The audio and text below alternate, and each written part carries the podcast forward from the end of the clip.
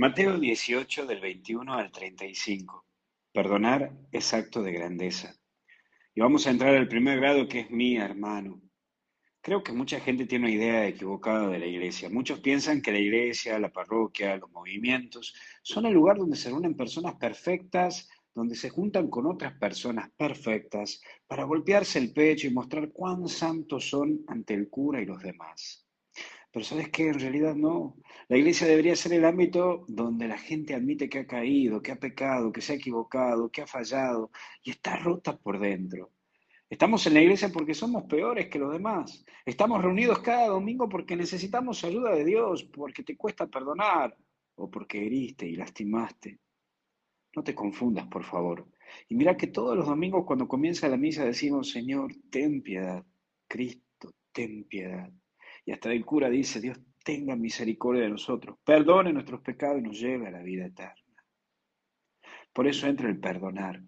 El perdón no puede llegar antes de la resolución, de haber resuelto este problema en tu interior. Hay un proceso, hay un tiempo. No hay un perdón que se da al toque. Es equívoco cuando dice, bueno, bueno, listo, ya está, te perdoné, listo, chao. El verdadero perdón lleva su tiempo. Sí, lleva su tiempo. El problema a perdonar se resuelve cuando ya no aparece el echar en cara el tema o el miedo a que vuelva a suceder lo que pasó o lo que te lastimó. Mira, yo creo que hay que tener en cuenta en tu vida, en la mía y en la de, en la de todo el mundo, tenemos que tener en cuenta que el perdonar es un, un proceso.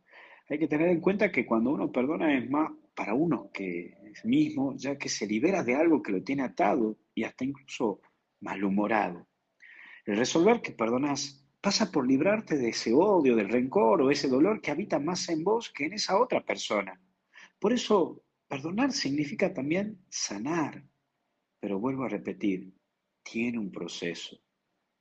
Recordá que cuando tienes una carga emocional en vos, se genera ansiedad, que puede llevar a tomar forma de angustia, rabia, bronca, pero es producto del enojo, del dolor que te ata a esa otra persona y te va destruyendo la vida.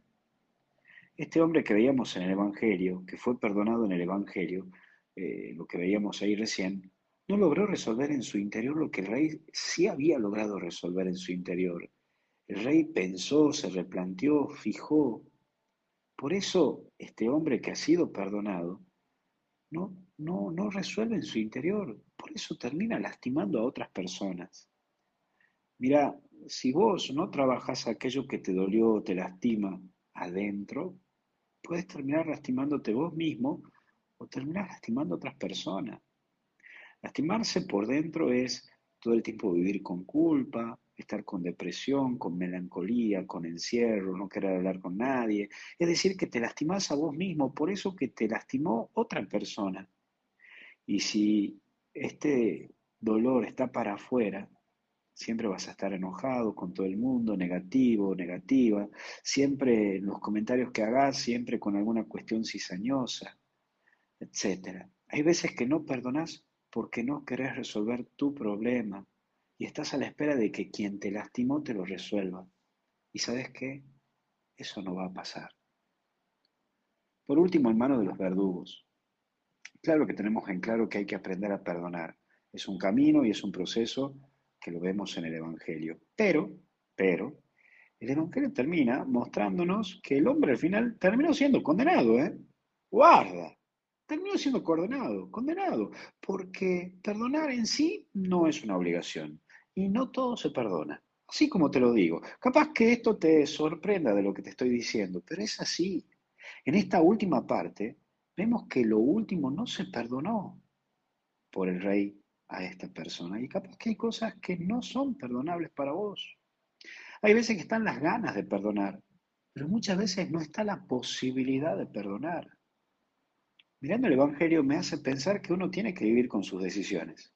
Es saber decidir si puedo vivir sin esta persona o puedo convivir con esta persona sumado al daño que me hizo esta persona en sí.